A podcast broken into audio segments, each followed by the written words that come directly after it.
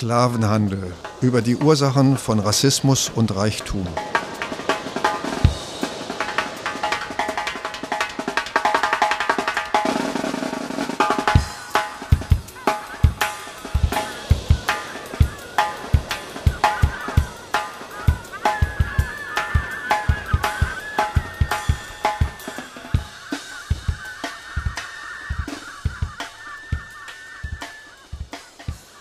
Bevor ich Joachim Nettelbeck, Seefahrer und Sklavenhändler aus Kolberg, in meinem Lebensbericht weiter fortfahre und mich zu den kleinen Abenteuern hinwende, die mir an der afrikanischen Küste begegnet sind, wolle mir der geneigte Leser über die nunmehr ergriffene Lebensart einige Entschuldigung zugutekommen lassen.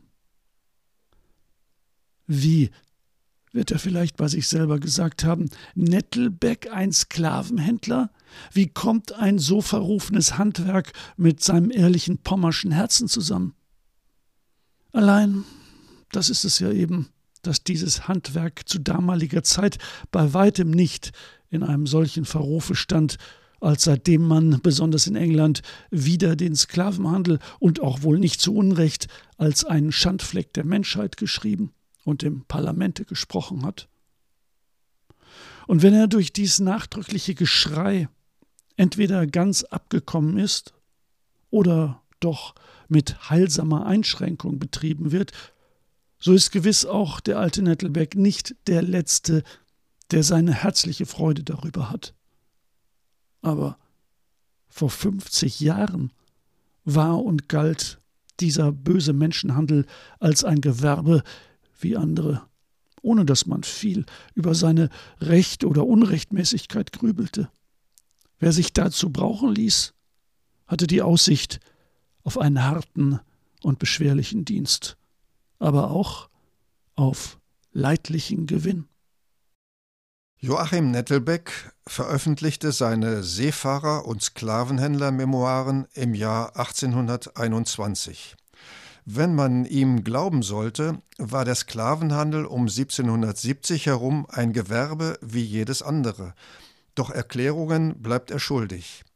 Wie war es dazu gekommen?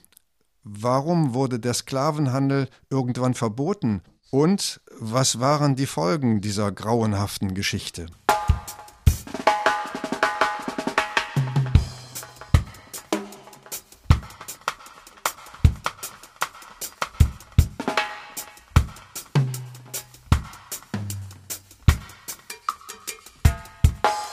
Kapitel 1 Arbeitskräftebedarf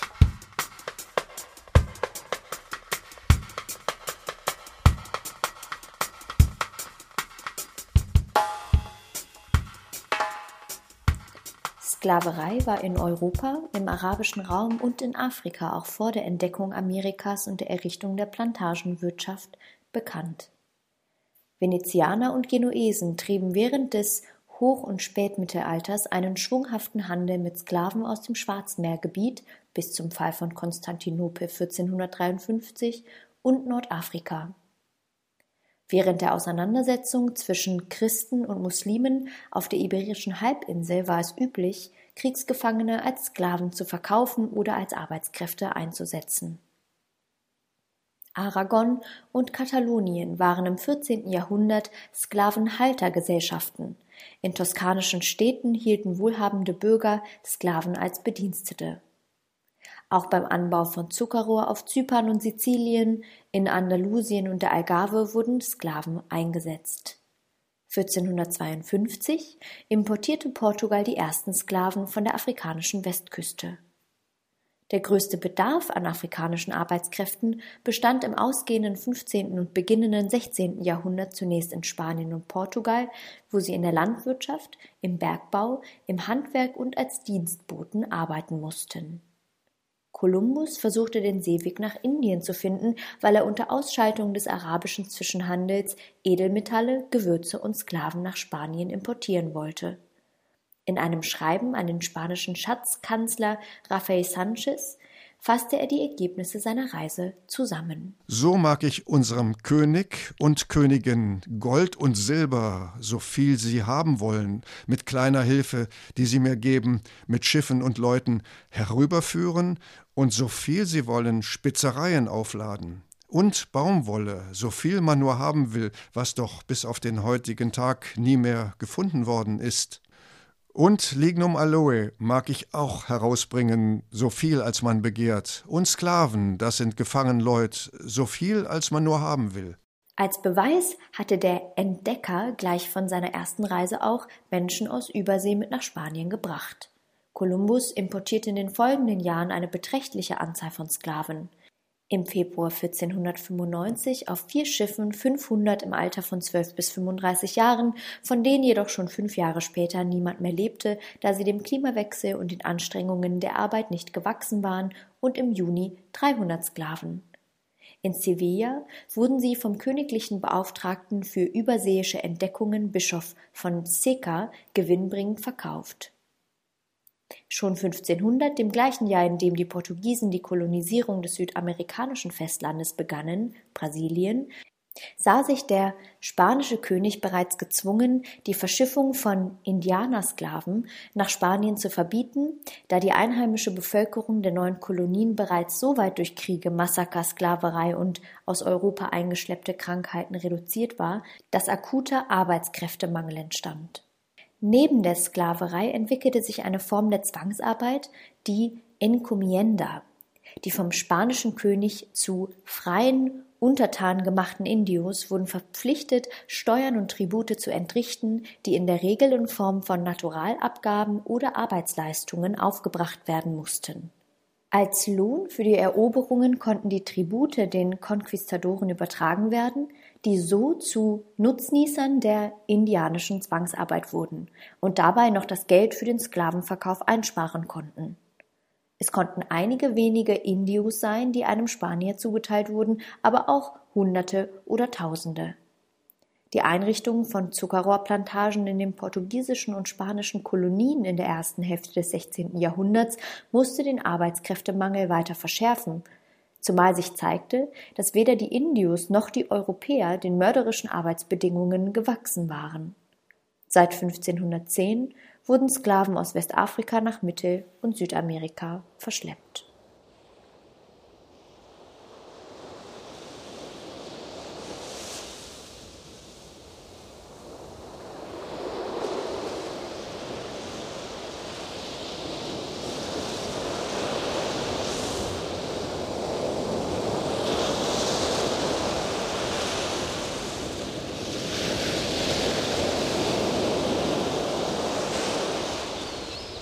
Da hier Menschen als Ware angesehen wurden, um gegen die Erzeugnisse des europäischen Kunstfleißes ausgetauscht zu werden, so kam es hauptsächlich darauf an, solche Artikel zu wählen, welche das Bedürfnis oder der Luxus den Schwarzen am unentbehrlichsten gemacht hatte.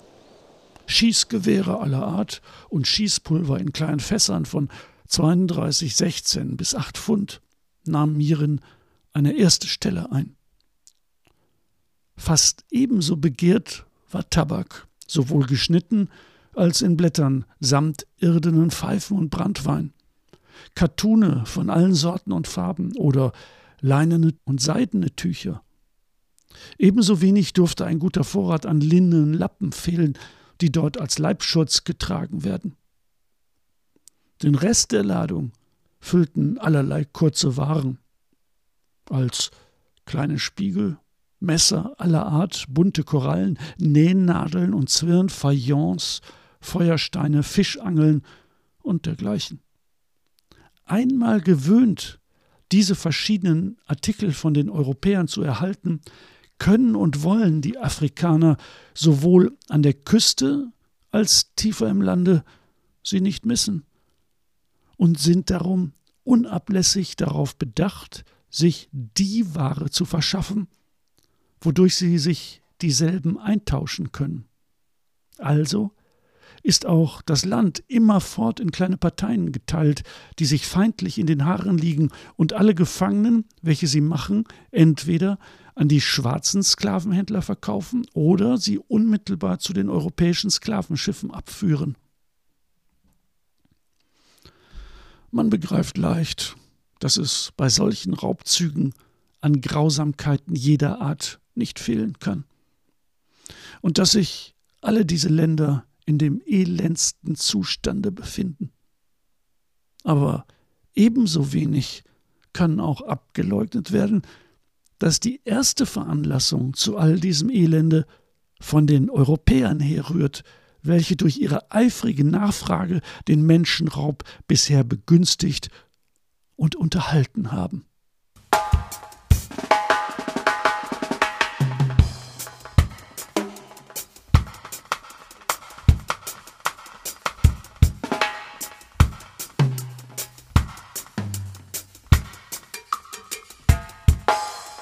Kapitel 2 Transatlantischer Sklavenhandel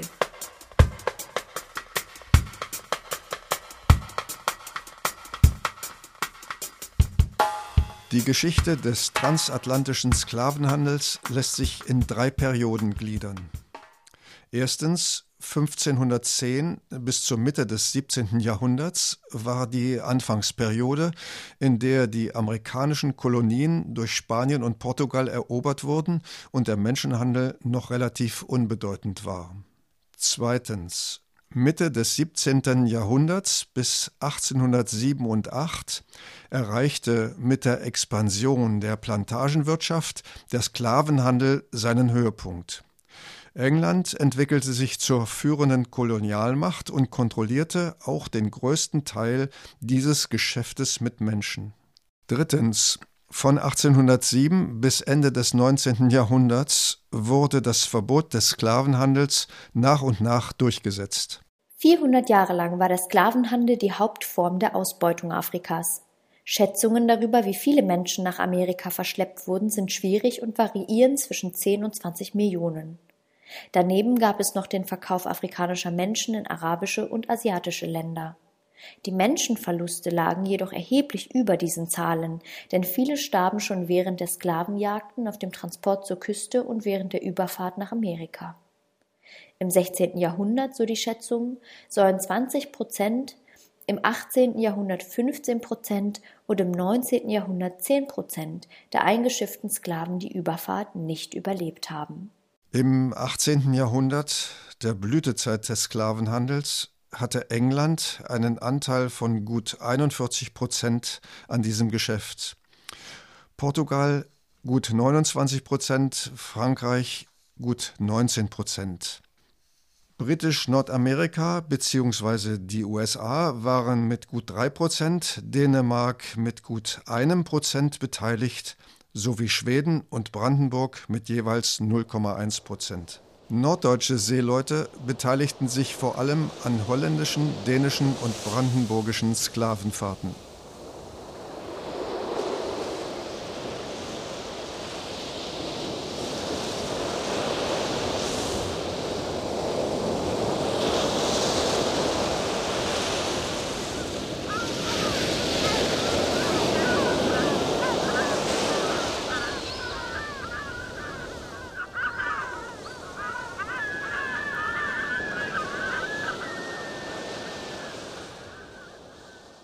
Nun wurden auch die Gefangenen an Bord emporgehoben, um in näheren Augenschein genommen zu werden.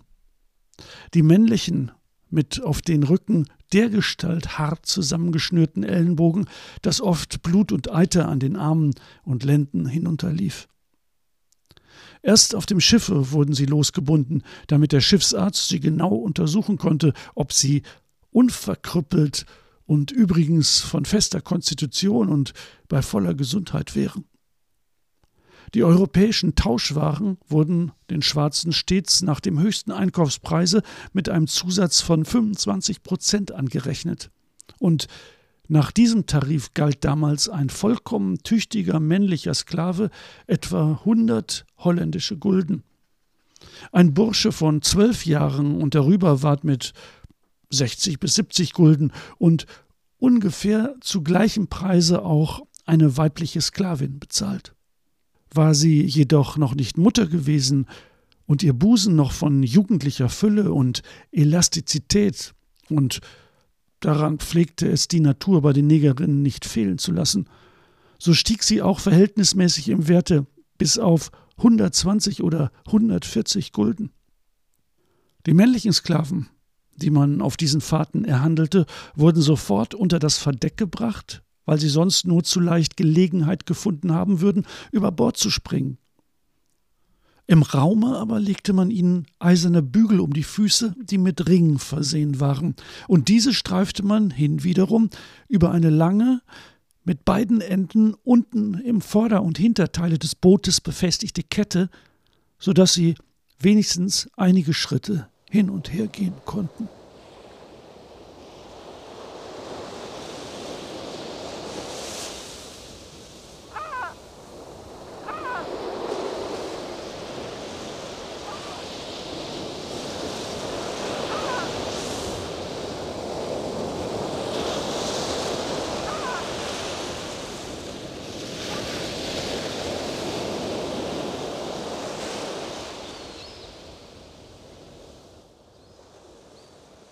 Mit dem Ausbau der Plantagenwirtschaft und dem daraus resultierenden Aufschwung des Sklavenhandels entwickelte sich der sogenannte Atlantische Dreieckshandel.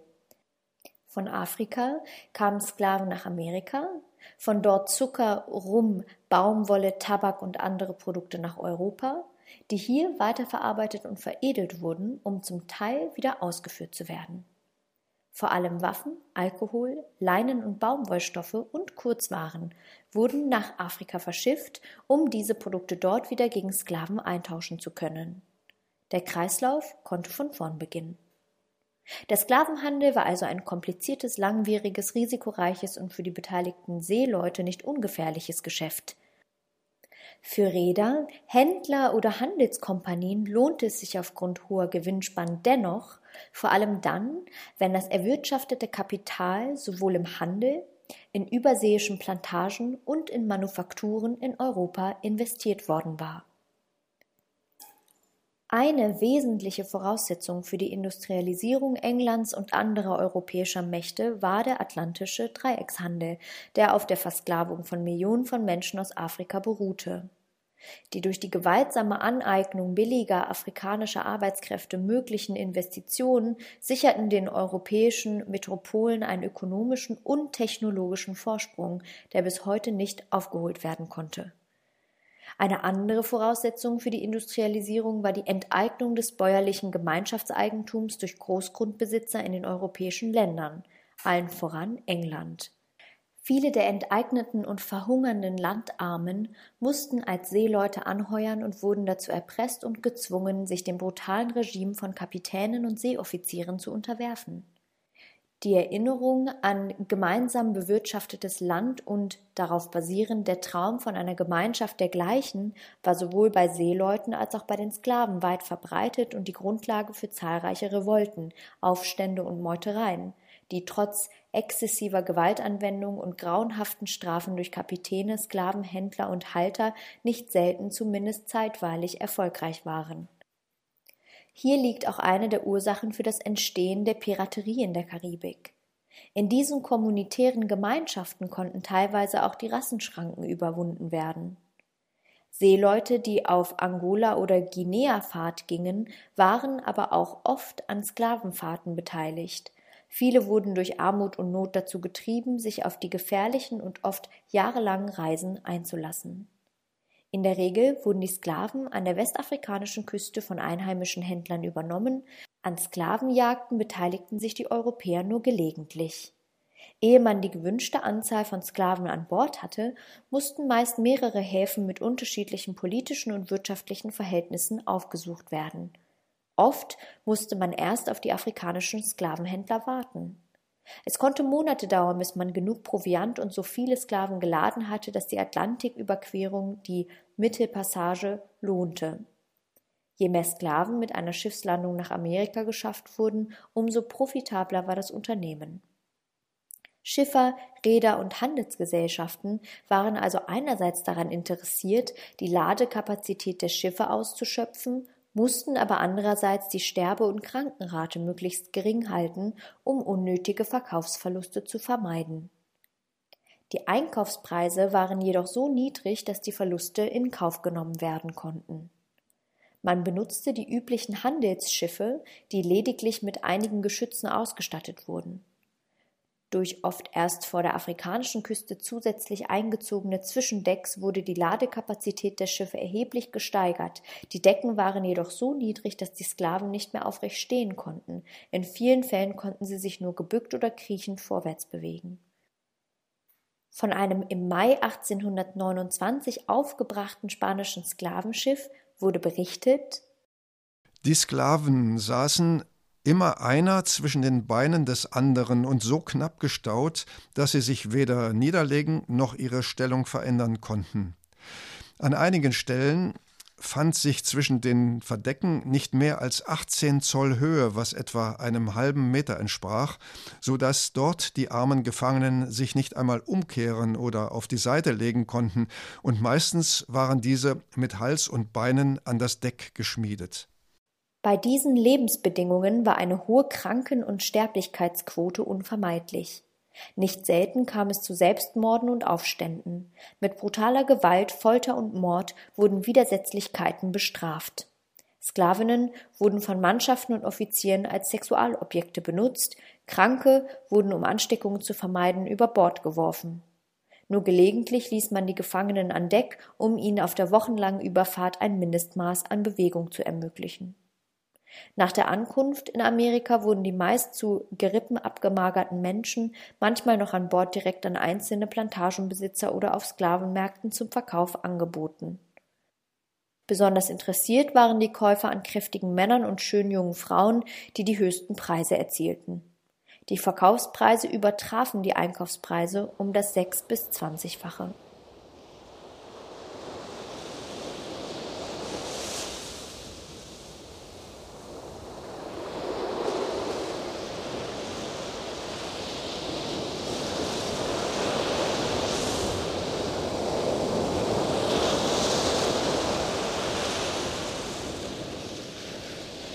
Gewöhnlich erlässt der Schiffskapitän bei seiner Ankunft in der Kolonie ein Zirkular an die Plantagenbesitzer und Aufseher, worin er ihnen seine mitgebrachten Artikel anempfiehlt und die Käufer zu sich an Bord einlädt. Haben sich nun kauflustige Gäste auf dem Schiffe eingefunden, so werden die männlichen wie die weiblichen Sklaven angewiesen, sich in zwei abgesonderten Haufen in die Runde zu stellen. Jeder sucht sich darunter aus, was ihm gefällt und führt es zur Seite. Und dann erst wird darüber gehandelt, wie hoch der Kopf durch die Bank gelten soll. Gewöhnlich kommt dieser Preis für die Männer auf 400 bis 450 Gulden zu stehen. Auch junge Burschen von acht bis zehn Jahren erreichen diesen Preis so ziemlich. Ein Weibsbild wird je nachdem ihr Aussehen besser oder geringer ausfällt, für 200 bis 300 Gulden losgeschlagen. Hat sie aber noch auf Jugend, Fülle und Schönheit Anspruch zu machen, so steigt sie im Werte auf 800 oder 1000 Gulden und wird oft von Kennern noch ausschweifender bezahlt. Zuletzt bleibt denn nun wirklich nur der schlechtere Bodensatz zurück. Und um sich dessen zu entäußern, muss nun zu einer neuen Maßregel geschritten werden, und dies ist der Weg des öffentlichen Angebotes an den Meistbietenden. Zu dem Ende werden diese Neger an dem zu bestimmenden Tage an Land und auf einen eigenen Platz gebracht, wo ein Arzt jeden Sklaven einzeln über seine Tauglichkeit untersucht. Dieser muss dann so auf einen Tisch treten, der Arzt legt Zeugnis ab, dass er fehlerfrei ist oder dass sich dieser oder jener Mangel an ihm finde. Nun geschehen die Gebote der Kauflustigen, und so wird nach erfolgtem Zuschlage bis zu dem letzten aufgeräumt.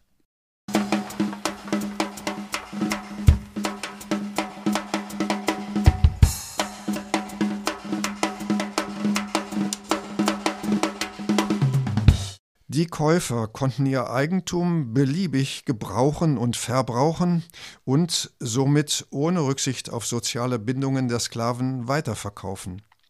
Gewissensbisse hatten die weißen Herren nicht. Die Brutalität des Sklavereisystems wurde mit der unterstellten Minderwertigkeit der Afrikaner, denen das alles nichts ausmache, gerechtfertigt.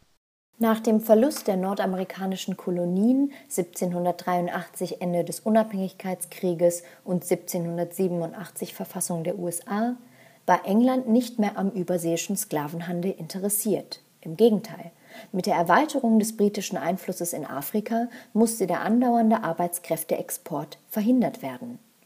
Mechanisierungen in der Plantagenwirtschaft machten den massenhaften Einsatz von Sklaven mit der Zeit unrentabel. Wie in der Industrie war es schließlich billiger, freie Lohnarbeiter einzusetzen. England, das wegen seiner führenden Stellung im transatlantischen Dreieck und Sklavenhandel industriell am weitesten entwickelte Land, wandelte sich so im 19. Jahrhundert zur führenden Antisklavereimacht. 1807 verbot die englische Regierung den Sklavenhandel in den eigenen Dominien und 1833 wurde auch die Sklavenhaltung untersagt. Durch das Kapern von Sklavenschiffen und die Freilassung der Sklaven wurde der transatlantische Menschenhandel risikoreicher und damit noch gewinnträchtiger. Denn der Hunger nach Arbeitskräften war ungestillt. Die Plantagenwirtschaft konnte noch nicht auf Sklaven verzichten.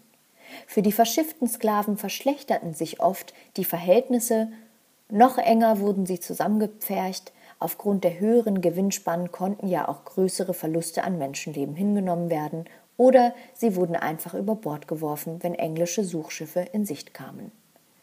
Der Höhepunkt des Sklavenhandels war im 19. Jahrhundert überschritten.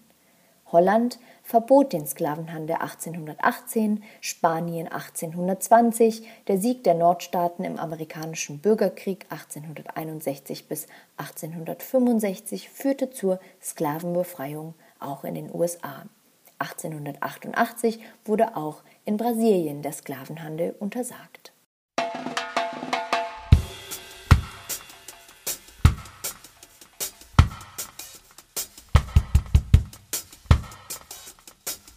Kapitel 3 Neue Formen der Gewalt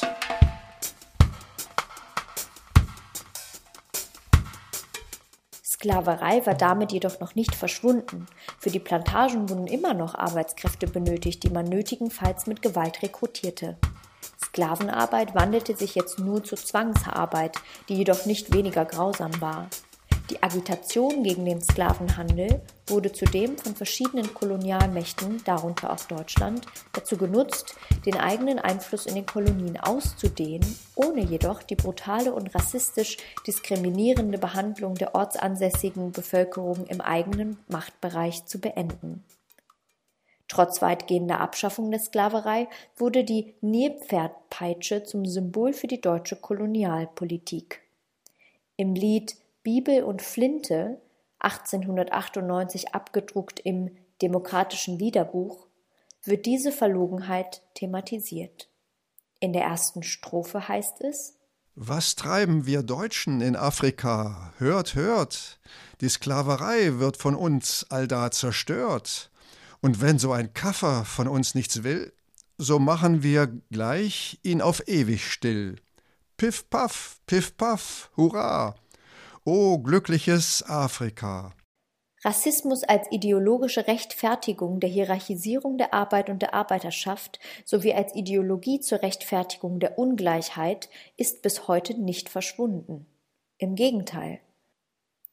Mit der Zuspitzung der ökonomischen, sozialen und politischen Gegensätze zwischen reichen und armen Ländern scheint der traditionelle Rassismus in den Metropolen zur Rechtfertigung der Ungleichheit zur Absicherung des eigenen Wohlstandes und zur Abschottung gegenüber den verarmten Immigrantinnen aus der Peripherie wieder dringend benötigt zu werden. Da wundert es wenig, dass auch die Sklaverei weltweit wieder zunimmt.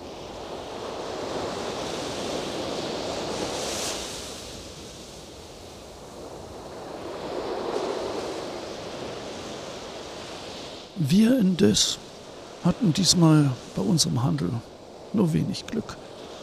Was auch nicht fehlen konnte, da nur kurz zuvor zwei Sklavenschiffe hintereinander hier gewesen waren und den Markt überfüllt hatten. Die schlechte Erfahrung der ersten 14 Tage, die wir hier zubrachten, überzeugte uns daher bald von der Notwendigkeit, einen vorteilhafteren Platz aufzusuchen.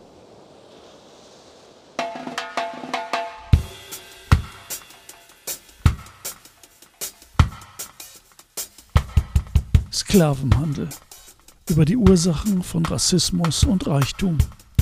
Radiofeature von Hubert Brieden. Sprecherinnen und Sprecher Ava Nagipur, Axel Kleinecke und der Autor. Musik Moritz Dortmund. Produktion Redaktion International Radio Flora im Rahmen des Projektes Weiß auf Schwarz Geschichte der Ungleichheit und des Rassismus.